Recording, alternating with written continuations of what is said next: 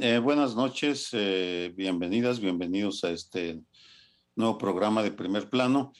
Realmente le, le estoy dando vueltas cómo iniciarlo, porque se refiere a la polarización que está afectando el debate público en México y eh, acordamos abordarlo cada quien desde su perspectiva, porque a todos nos ha afectado de una u otra manera porque si estamos en redes sociales, pues ahí sentimos el ramalazo de los eh, halagos, pero también de las injurias, eh, algunas bastante desagradables, y cada uno de nosotros ha tenido que encontrar la manera de sobrellevar la situación, de enfrentarla, a veces sin tener muy claro cómo. En este programa, afortunadamente, Hemos mantenido, como siempre, el respeto a la diversidad de opiniones. la dirección del canal también ha mostrado eh, un gran respeto, es televisión del Estado, pero sin embargo no ha habido ningún problema. Eh, independientemente que luego les cuente alguna, alguna experiencia personal que tenga relevancia con el tema, les comento un hallazgo. En, en, un estudio que se difundirá el próximo lunes 24, que es sobre, eh, eh, lo elaboró el laboratorio, sobre Concordia y Odio del Colegio de México, en, que coordino, y eh, analizaron un, un tweet enviado por la senadora Lili Telles el primero de octubre, y luego la respuesta del presidente el 6 de octubre, que generó una luz de críticas, era sobre la, la presencia del presidente en la eh, en, el, en, la entrega del premio Belisario Domínguez en el Senado de la República. Bien, lo que encontramos en el estudio es que el, intercambio de opiniones en los que participó Epigmenio Ibarra, eh, entre otros, el presidente Lili Telles, no fue agresivo. Es decir, era un lenguaje, sí, fuerte, pero en ningún momento se faltaban al respeto eh, al respectivo respeto, vamos. Pero de repente lo que estamos encontrando es que, que hay un grupo muy pequeño de profesionales del odio que agarran algunos de los comentarios de los que participan en ese o muchos otros debates y le empiezan a aventar leña a la hoguera del rencor y a incluir, ahí sí, injurias, pero terribles, sea contra la senadora Telles, sea contra el presidente. Ya saldrá el estudio, pero lo, grato del ejercicio fue que, como siempre, ya lo hicimos con Denise Dresser y Beatriz Gutiérrez Müller, la esposa del presidente, hace algunos meses. En esta ocasión se lo enviamos a la senadora Telles y a la oficina de la presidencia, no al presidente, y hubo una reacción de ambas partes pues respetuosa, dándonos sus opiniones sobre el estudio. En otras palabras, eh, ¿hasta qué punto la polarización es fruto de diferencias ideológicas y hasta qué punto está siendo alimentada por grupúsculos que tienen algún interés que desconozco? No lo sé, pero bueno, eh, esa sería mi introducción al tema, buscando eh, una forma de de enfrentar algo que sí nos está afectando a todos, creo. Bueno, yo eh, propongo eh, partir de un hecho que me parece obvio y es que la polarización es inevitable cuando se, eh, en el ramo de la política, se cambian de manera más o menos rápida y significativa los temas y los intereses en juego. La 4T tiene la intención de cambiar el régimen, nada más ni nada menos, y me parece que es eh, inevitable la polarización. Pienso, por ejemplo, en un periodo del pasado que es el cardenismo. El cardenismo llegó eh, de manera inesperada.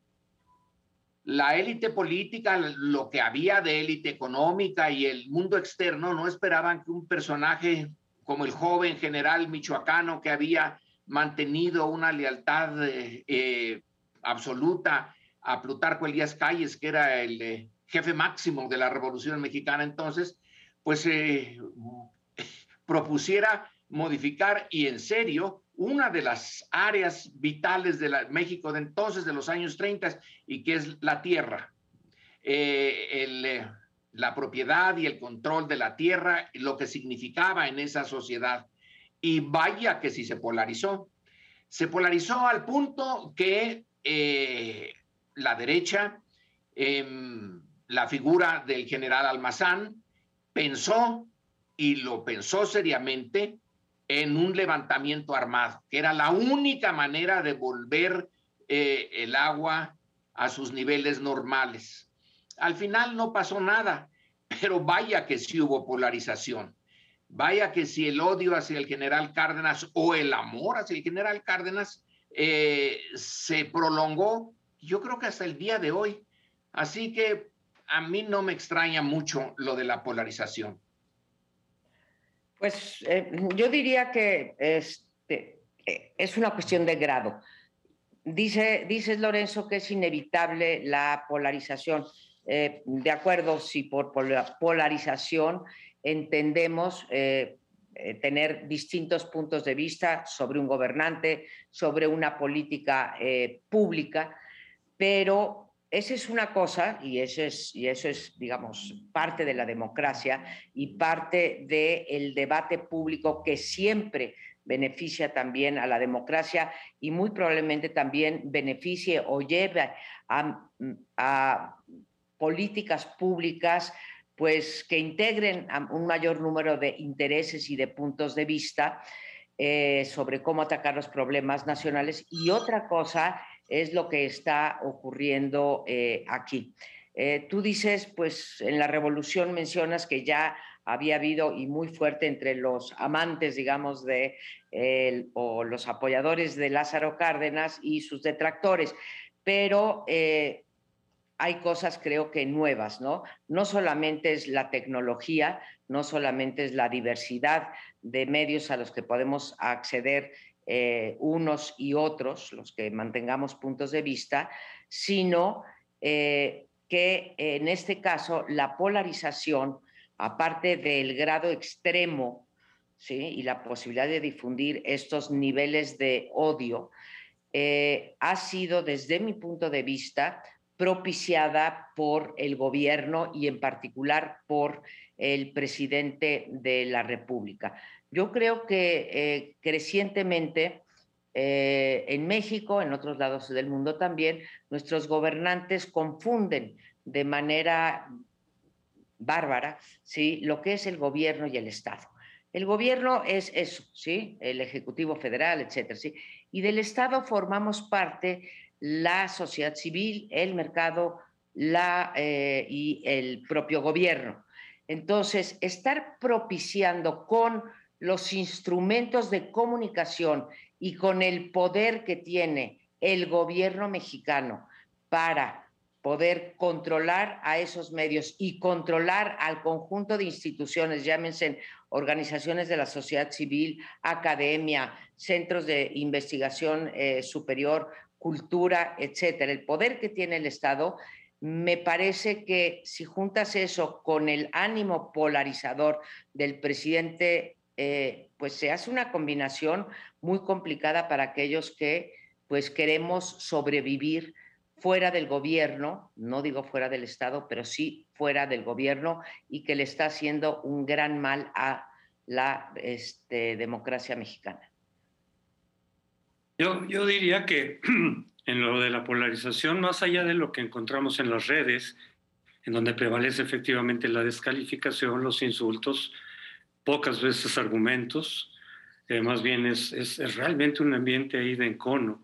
Lo que encontramos en las redes o las descalificaciones que todos los días hace el presidente a diferentes actores, que ya son muchos de los que haya venido descalificando, pero más allá de eso, yo he visto no sé ustedes, pero en, ciertos segmentos de la población politizados, no puedo decir que sea en todo el país o en toda la sociedad, pero en los segmentos un poco más politizados, la polarización se traduce en eh, rupturas personales, es decir, familias que dejan de verse, familias que, que se separan y que ya ni siquiera comen juntos nunca porque se van a pelear, unos defendiendo al gobierno, otros en contra, amigos que dejan de verse si no es que acaban peleados, eh, parejas que se han separado. Yo conozco mucho de eso, eh, no sé ustedes, pero creo que la, la, polarización llega a las relaciones personales, no nomás son las redes, no nomás son los escritos, los artículos que pueda haber, y, y decía yo, el discurso diario, matutino de López Obrador, donde el discurso es muy maniqueo, ¿no? Muy polarizador. No, sino entre la gente también. Pero bueno, el hecho es de que yo lo que veo es que esta polarización también tiene un reflejo de dos visiones totalmente distintas, como dos universos totalmente distintos, cada uno de los cuales ve una realidad distinta. Y entonces se hace imposible un debate y se tiende mucho a empezar a, caer en la descalificación porque lo que se ve desde esta polarización, desde estos dos planetas diferentes, es totalmente distinto. Lo que unos ven y dicen, pues que ustedes no están entendiendo nada, pero del otro lado te dicen, es que tú no estás entendiendo nada de lo que está pasando en el país.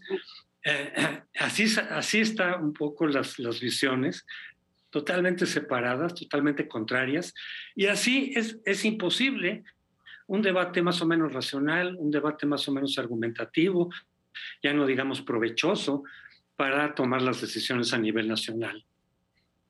Tal vez este sería el punto central o dos puntos centrales. Uno, eh, la paradójicamente tenemos un Congreso plural, medios eh, plurales, y sin embargo llama la atención la pobreza de la del debate sobre asuntos de fondo. Vamos, hay muchas descalificaciones, por supuesto, en un sentido o en otro, con la utilización de adjetivos diciendo o reaccionarios o este, eh, radicales, como sea, ¿no? No, no, no, no me quiero meter ese, a esa vertiente de la reproducción de los epítetos que se lanzan. Cuando, eh, es decir, no hay debate, y lo que sí hay, y es lo que estamos encontrando, y simplemente lo reitero, lo refrendo por la importancia que tiene, existe un grupo de profesionales en ambos bandos dedicados a alimentar de manera deliberada el odio, así como lo hicieron los rusos durante la elección eh, del, pasada en Estados Unidos, en donde se dedicaron a vilipendiar a Hillary Clinton o a golpear a Hillary Clinton y apoyar a Trump, de la misma manera yo estamos encontrándolo, vamos, esa es la evidencia. ¿Quién los está pagando? Imposible saberlo, pero de que hay muchas manos meciendo las múltiples cunas donde se anida el resentimiento, el rencor, el odio, no tengo la menor duda.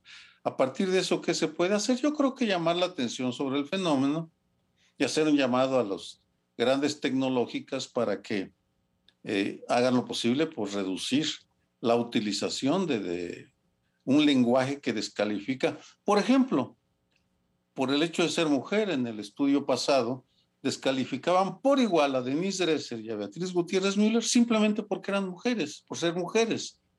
Eso no podemos tolerar. Pero en fin, la polarización existe, es parte de nuestras vidas. No sé si, si cabe, a mí lo que me, sí, lo que me, me complica, lo que me preocupa es que la polarización tiene consecuencias. Si no tuviera consecuencias en los hechos para las personas y para las, este, para las personas y para las instituciones, no me preocuparía tanto, pero sí las tiene. El hecho de que te señalen en la mañanera eh, significa que pues, este, te, que en tu vida vas a sufrir las consecuencias, ¿no? Entonces la polarización sí lleva a eso. Tenemos que irnos, gracias a todos, regresamos. Bueno, pues regresamos con un tema eminentemente eh, político, como todos ustedes eh, saben, pues en este momento se abre ya la eh, las elecciones del 2022. No vamos a hablar en esta ocasión de la consulta de la consulta para la revocación de mandato, sino de las seis gubernaturas que se juegan en este año 2022. Y yo quiero poner sobre la mesa eh, pues, eh, una realidad que estamos viendo todos los días y que creo que hermana o que es una coincidencia entre el bloque gobiernista y el bloque opositor. Esto es la alianza Juntos Hacemos Historia, que son eh, pues Morena, el Partido del Trabajo y el Verde hasta este momento, y por el otro lado va por México, que experimentó en el 2021 con relativo éxito, sobre todo a nivel federal, y que son, el PAN, el PRI y el PRD. Bueno, me parece que las dos alianzas están mostrando una seria, seria ineptitud para mantenerse cohesionados entre los partidos que las conforman, pero peor aún, unificados los propios partidos que alimentan a estas alianzas. Y creo que el mejor hay muchas maneras de demostrarlo. Hay descontento en cada uno de los partidos con sus liderazgos, particularmente Morena con Mario Delgado y por el otro lado, pues el PAN, que sería el aliado más fuerte de Alianza Va por México, con, eh, con su dirigente Marco Cortés. Pero la selección de candidatos a gobernador creo que es la mejor muestra, insisto, no la única, de cómo anda la temperatura en los partidos políticos y las alianzas.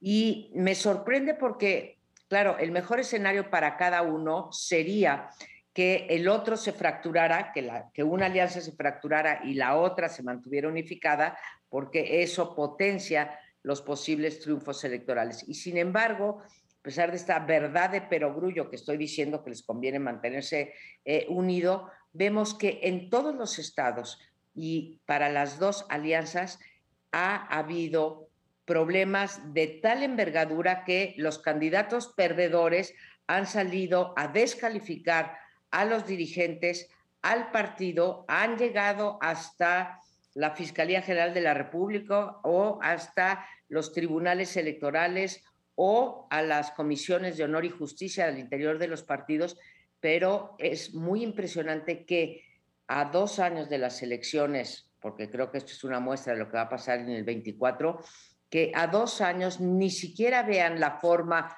ya no digamos que los hermana la falta de democracia al interior de sus alianzas y sus partidos, que es una vergüenza la forma de hacer política que tienen, sino que ni siquiera desde el punto de vista pragmático estén viendo que esto está perjudicando su reputación y sus posibilidades eh, de eh, ganar. Pero veo, veo que si la entienden esta verdad de perogrullo, pues prefieren dividirse y perder que mantenerse unidos, dar una cara democrática y posiblemente aumentar sus eh, posibilidades de triunfo. Ahora vemos, pero es en todos, en los seis estados hay fracturas en las dos alianzas.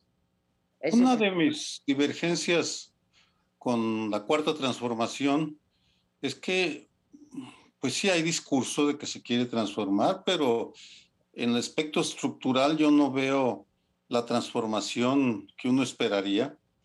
Y uno de los mejores, uno de los indicadores, no digo que no haya cambios, cambios sí hay, por supuesto, pero transformaciones en las reglas del juego no las percibo. Y uno de los indicadores es lo que pasa con los partidos. Todos, absolutamente todos, los dirigentes de los partidos los conciben como, su, como de su patrimonio y lo único que les interesa es poner a sus gentes en los cargos sin que, sin que exista, y lo que tú estás diciendo, eh, María Amparo, me parece muy claro. Hay divergencias, pero no hay debates a profundidad sobre lo que se está jugando. Vamos, tal vez en donde, en donde, en donde detecto más consistencias en Susana Harp, que en Oaxaca, sí ha sido consistente y que por cierto está hoy Raimundo Riva Palacio dice que está amenazada por el narco en Oaxaca, eh, me parece que eso es, es, una realidad, no hay debate de fondo, ni tampoco se atienden problemas estructurales tan graves como el de la presencia del crimen organizado en las elecciones, que en el año pasado fue verdaderamente preocupante. Pero no, mm, sí el año pasado, perdón, es que ya me hice bolas, estamos en el 22, no en el 21. En fin, esa, esa, esa sería mi reflexión. Yo, yo, no veo la transformación en el mundo de los partidos, veo burocracias enquistadas, deseosas de preservar los cuantiosos presupuestos que no se han reducido, por cierto, a la mitad como lo habían prometido el eh, Morena, no se, han, se mantienen idénticos y eso sí es una señal de que pues no hay voluntad para transformar. Bueno, el eh, panorama yo creo que está bien descrito por eh, María Amparo. No me extraña tampoco, así como no me extraña la polarización. Hay partidos eh, como Morena que realmente apenas están surgiendo. Surgió al calor de la personalidad eh, de Andrés Manuel Obrador, pero ella se separa como director de, de, ese partido, adquiere otra importancia y quizá el hecho de que tenga el poder hace que Morena eh, pueda resentir menos esta eh, fragmentación. En la oposición sí es un tanto extraño porque es obvio que la única manera que tienen de llegar a desplazar a Morena y sustituir a la 4T por algo, sabe qué cosa puedan proponer, es la unificación. El partido más fuerte allí, pues es eh, el PAN, eh, el que tiene más tiempo, el que nació hace, uf, en 1939, que ya tiene una historia eh, bien larga el PRI eh, en realidad no fue un partido en el sentido estricto del término, sino una organización al servicio de una presidencia eh, todopoderosa y cuando esa presidencia se va, pues eh, encontrar su camino ya cuesta cierto trabajo, sobre todo porque ha ido perdiendo estados. El, resto de los partidos, los partidos chiquitos como eh, el Verde, el eh, PT, el eh, PRD, son casi anécdotas. Así que el punto central está en Morena y el presidente y el PAN. Esos dos, esas dos agrupaciones sí que tienen que pensarlo cómo le van a hacer para introducirse en una época en donde hay muchas novedades. México no estaba acostumbrado a la política de partidos reales. Apenas estamos entrando en ella. Los partidos, siempre he pensado yo, o por lo menos de algún tiempo para acá, todos hablan de sus virtudes, por supuesto, todos se presentan como, como realmente manejando valores, ciertos valores de un tipo, de otro tipo. Pues, a veces se presentan como honestos totalmente, como impolutos, pero la realidad es de que no, ninguno de ellos lo es así. Ninguno de ellos realmente incluso mantiene sus principios hasta el final, sino que los cambia cuando hay que cambiarlos, los modifica, los hace a un lado lo que realmente les interesa es el poder, como decía Sergio. El poder primero como partidos y luego dentro de los propios partidos también los grupos, las facciones, las tribus, queriendo meter a su gente y a veces incluso pactan con quienes representan lo contrario de lo que ellos dicen representar. Eh, pragmatismo puro, pero siempre tienen que tratar de convencer, tratar de eh, presentar una, una cara pues, de valores, de principios, etcétera. Pero bueno, ya llevamos suficiente tiempo en la historia, no solo de México, para saber que a la mera hora el, el móvil real de los partidos es el poder. Pero bueno, en lo de las coaliciones, efectivamente la oposición tiene que buscar las coaliciones para tratar de superar eh, a Morena. Em, y es cierto que Morena como partido gobernante y el más grande, pues podría prescindir de los otros, de sus aliados en alguna medida, supongo, y ser competitivo, pero los opositores no.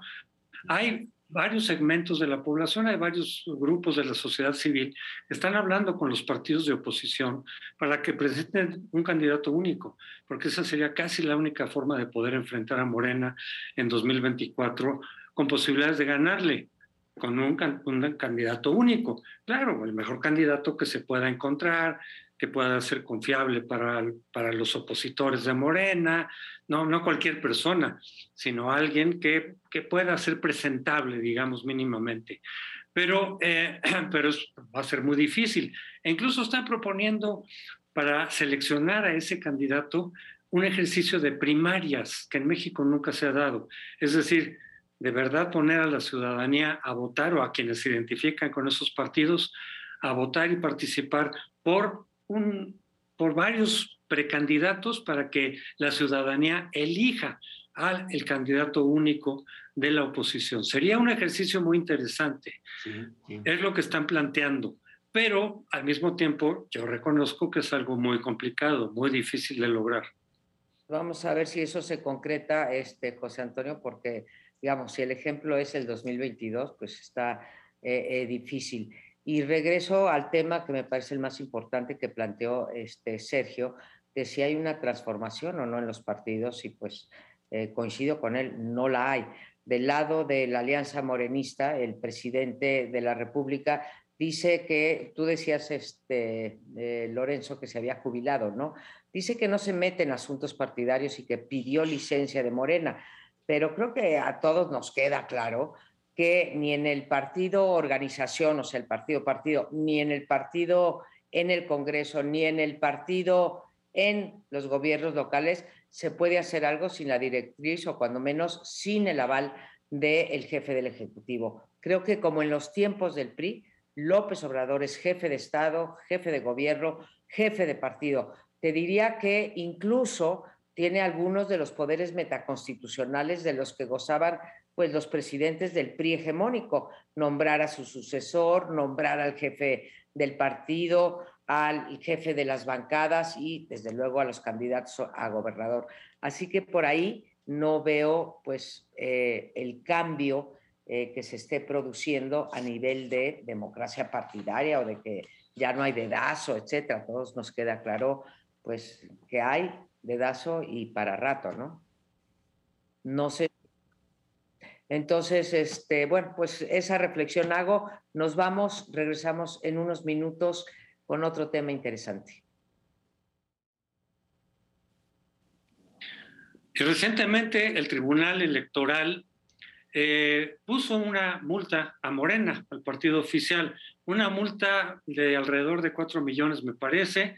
¿Por qué? Por algo que viene desde hace mucho tiempo, pero que era vigente todavía y es el hecho de que la actual secretaria de Educación, Delfina Gómez, cuando era alcaldesa en el Estado de México, lo que hacía era cobrar a los funcionarios un, diezmo, llaman un 10, 10% de su salario, para llevarlo al partido para cuestiones electorales. Por eso es que las instituciones electorales se metieron en esto. Primero el INE, el INE dijo, sí, efectivamente hubo esa infracción y el tribunal ratifica y le pone la multa a Morena. Es decir, no se vale eh, que un alcalde, un funcionario, un jefe de gobierno les cobre a sus funcionarios 10% o cualquier otra cantidad para motivos políticos.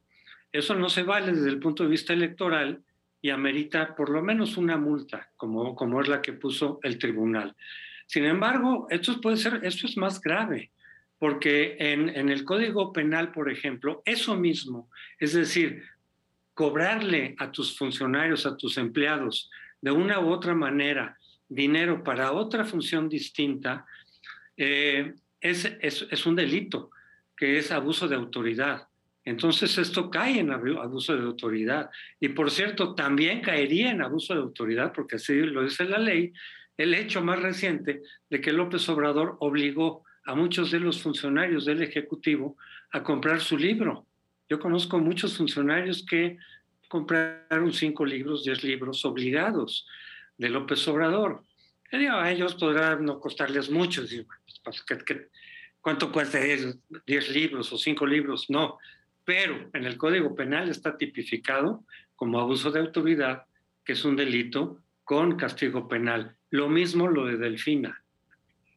Creo que en este caso ahí sí cabe algo todavía más grave. Sabemos que pues el dinero bajo la mesa y este, estas prácticas que tú acabas eh, de señalar y que las vimos en los gobiernos priistas y panistas y ahora la vemos en el gobierno eh, morenista, eh, decía, creo que si cabe, está, digamos, todavía es más condenable. Primero porque la bandera de la corrupción ha sido la bandera de López Obrador, eh, con mucha razón, creo que con muy poca eficacia, y creo que se puede demostrar que a lo largo de estos tres años, pues se ha quejado y ha develado o ha repetido muchas veces eh, casos muy emblemáticos y no tan emblemáticos de, mm, de los sexenios eh, pasados.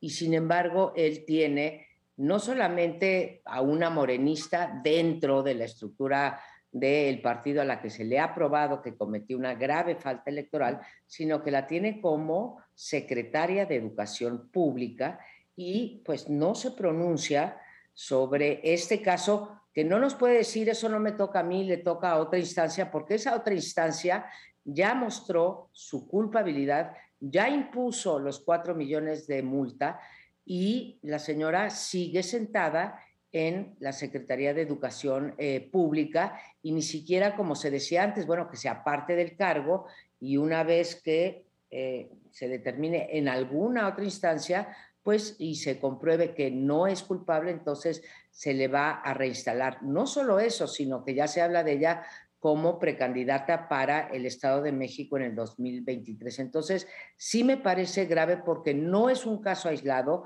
Ahí están varios superdelegados eh, que han sido acusados precisamente de este tipo de eh, montar este tipo de maquinarias electorales con pruebas fehacientes y siguen tan campantes en su cargo o incluso han pasado a ser gobernadores o tomar otros puestos. Grave me parece lo que nos planteas. La práctica es viejísima.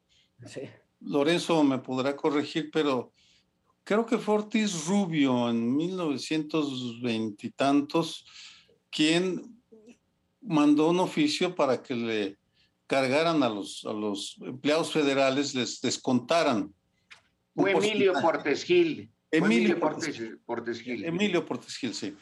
En fin, uno de los tres presidentes de, del Maximato eh, fue el que puso y ha sido una práctica del desvío de recursos públicos con propósitos electorales bastante, bastante, bastante eh, arraigada, que por supuesto se sigue observando y se sigue practicando y lo que, lo que me lleva a preguntarme, a, lanzar una pregunta estructural, asumiendo y aceptando que el presidente quiere combatir la corrupción y que sin embargo esta se sigue manifestando dentro y fuera de la 4T, porque vamos, no, no es solo la 4T, son los otros partidos también los que la practican.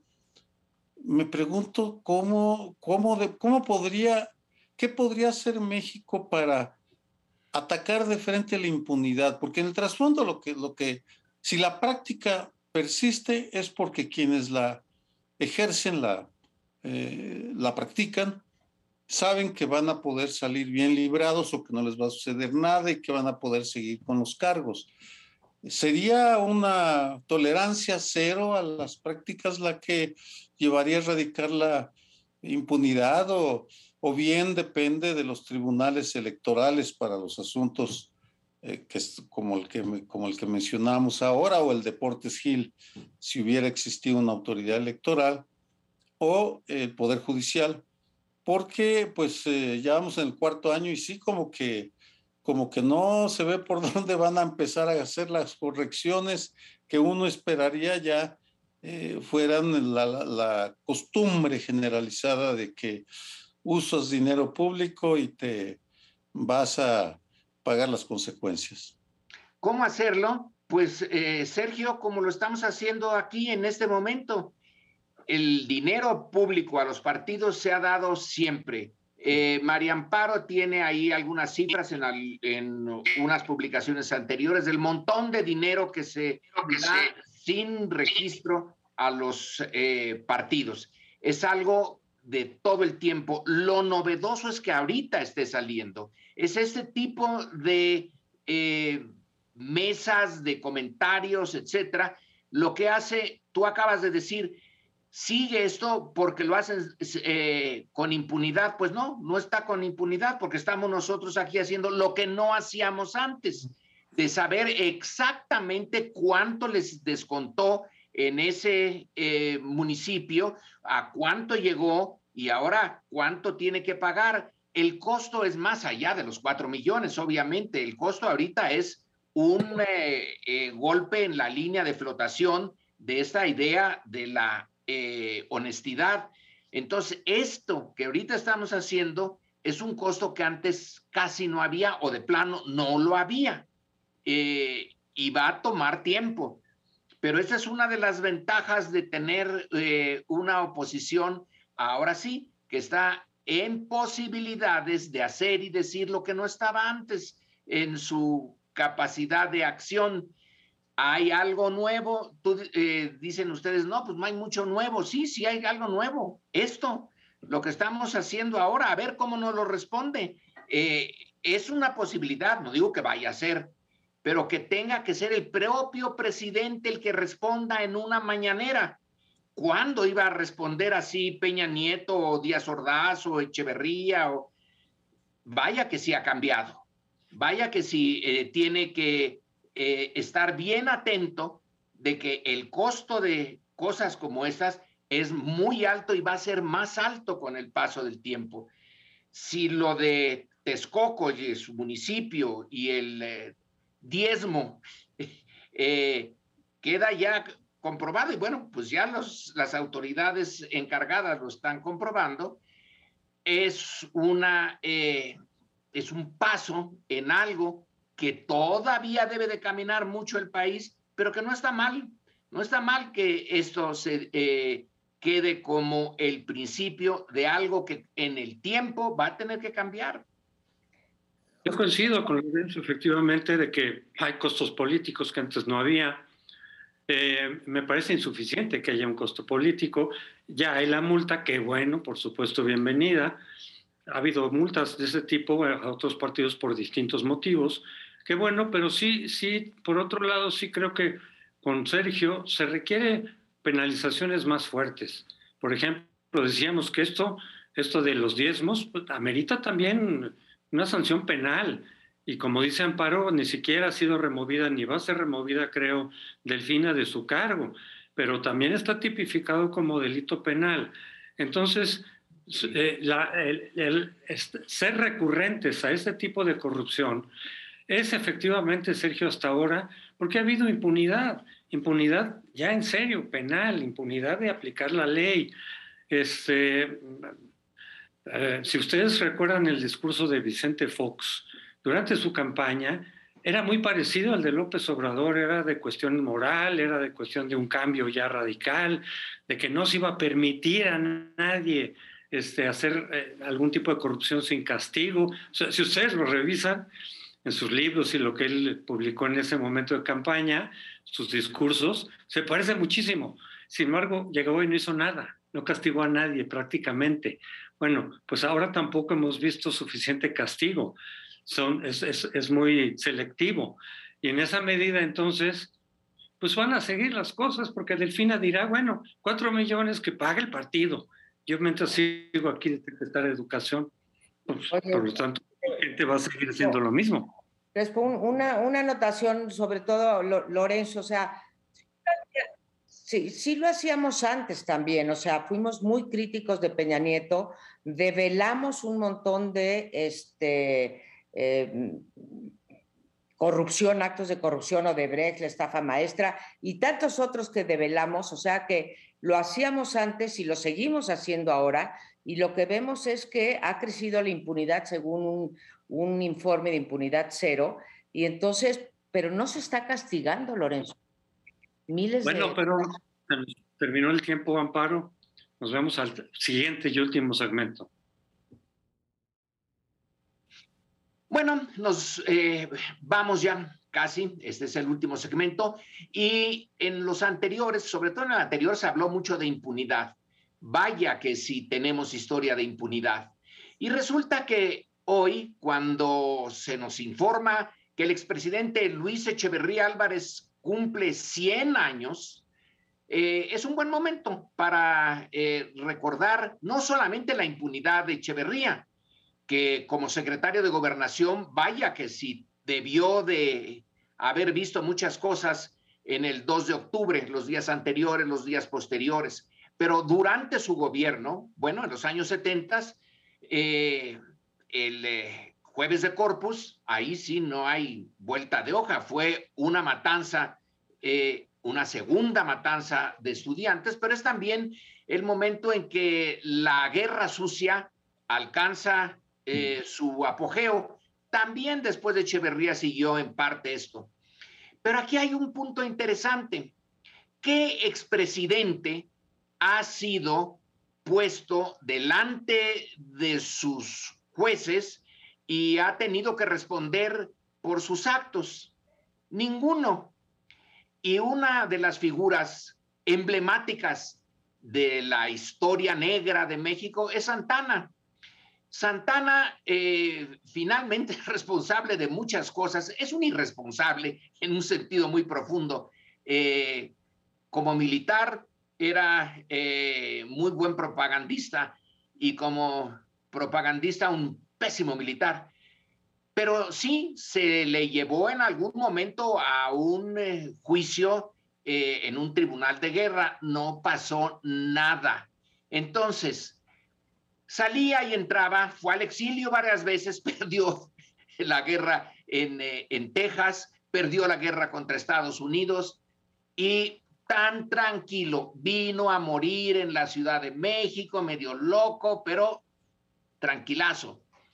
Y los otros, y después de Santana, ¿cuántos han tenido acusaciones y acusaciones graves? Pero ninguno, ninguno ha sido puesto delante de sus jueces. Echeverría al final se le eh, declaró que debía de quedar confinado en su domicilio, pero ni eso, porque tiene ahora un amparo y puede salir y hacer más o menos lo que quiera. Entonces, Echeverría, sus 100 años, son un buen momento para eh, atacar esta parte de la historia de México que vaya que sí es eh, notable. La impunidad en sus más altos niveles políticos. Ahí hay un ángulo, Lorenzo, sobre impunidad, sobre... Porque hubo cinco personajes, cinco hombres, tres, tres militares, dos eh, civiles, que tomaron las decisiones más fuertes sobre la represión al movimiento estudiantil del 68. Los cuatro, cuatro de ellos, el presidente Gustavo Díaz Ordaz, Marcelino García Barragán y eh, Luis Gutiérrez Oropesa, jefe del Estado Mayor Presidencial, escribieron memorias.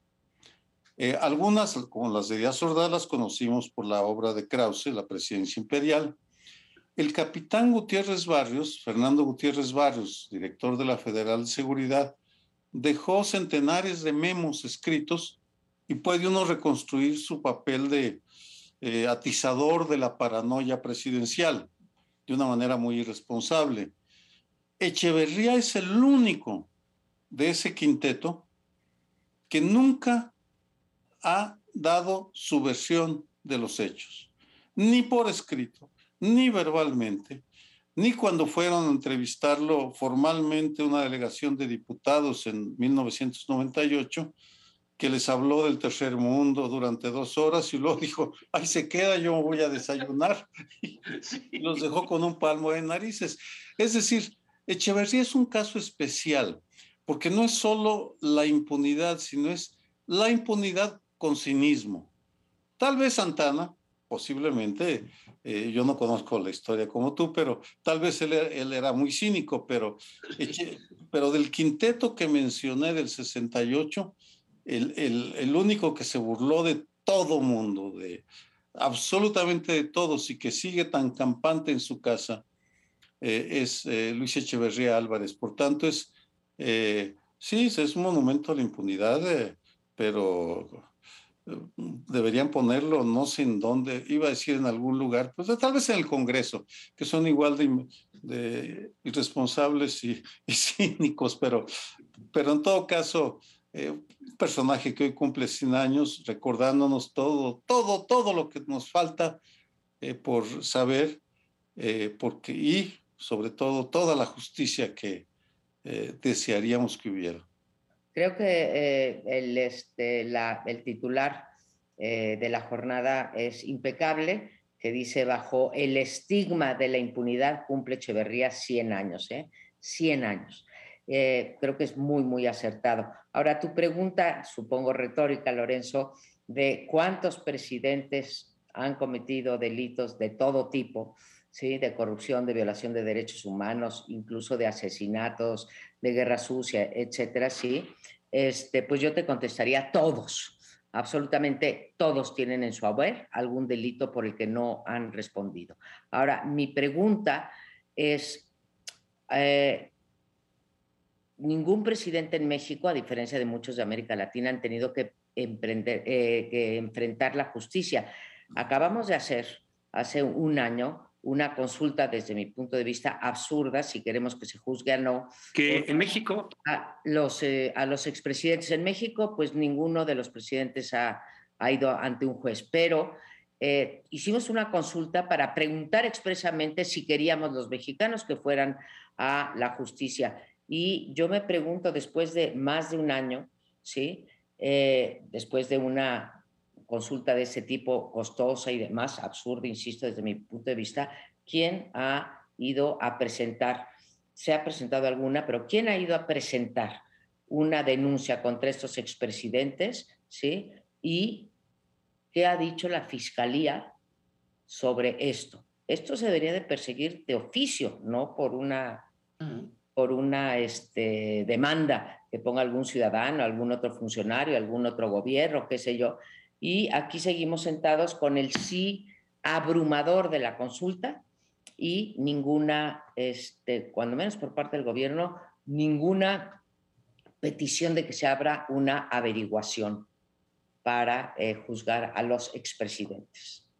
Yo digo que esa es la asignatura pendiente que tenemos en nuestra democracia o nuestro desarrollo político, así como teníamos la asignatura pendiente de la alternancia pacífica, hasta antes del 2000 no habíamos tenido una alternancia pacífica y eh, otros países de América Latina sí. Bueno, en el 2000 finalmente ya se hizo, ya hemos tenido en todo caso varias, pero no, no la habíamos tenido. Bueno, pues igual, en ese sentido, la asignatura pendiente desde el punto de vista de rendición de cuentas es llamar a cuentas a un presidente por algún múltiples delitos que hayan cometido, corrupción, robo, etcétera, extorsión, lo que haya sido, seguimos en eso. En buena parte yo digo que eh, se ha basado nuestro sistema, y eso no hemos logrado cambiarlo, en pactos de impunidad entre el presidente saliente, y más bien entrante, y saliente. Eso con el PRI pues era como una parte de las reglas no escritas del juego. O sea, yo te pongo y desde luego tú no te metes conmigo y tú haces lo que quieres y así, y así nos vamos y así se fueron. Desde luego muchos ofrecían otra cosa. Siempre se ofrecía que se iba a combatir la corrupción, siempre se ofrecía que iba a haber un, un plan, este, un eh, más honesto. Recordar la renovación moral de Miguel de la Madrid, etcétera, y pensamos que con la alternancia eso podía cambiar, pero tampoco cambió. Hablábamos en el segmento pasado de Fox, que él ofreció ir hasta el fondo, no permitir corrupción, este, llegar hasta donde se tenía que llegar. Mucha gente le creyó porque era un partido distinto, porque el PAN se había caracterizado con ese discurso y a la mera hora también hizo pactos de impunidad. Y ahora con López Obrador también muchos suponemos que hubo un pacto de impunidad con Peña Nieto. ¿Y, ¿Y por qué lo suponemos? Pues porque lo ofreció desde un año antes de la, de la campaña, él ofreció el pacto de impunidad para que lo dejaran llegar a cambio de no meterse con, con ellos. Claro, están otros presidentes que eventualmente podrían ser llamados a cuentas, pero ninguno lo ha sido y por lo tanto yo creo que nos vamos a quedar todavía con esa asignatura pendiente.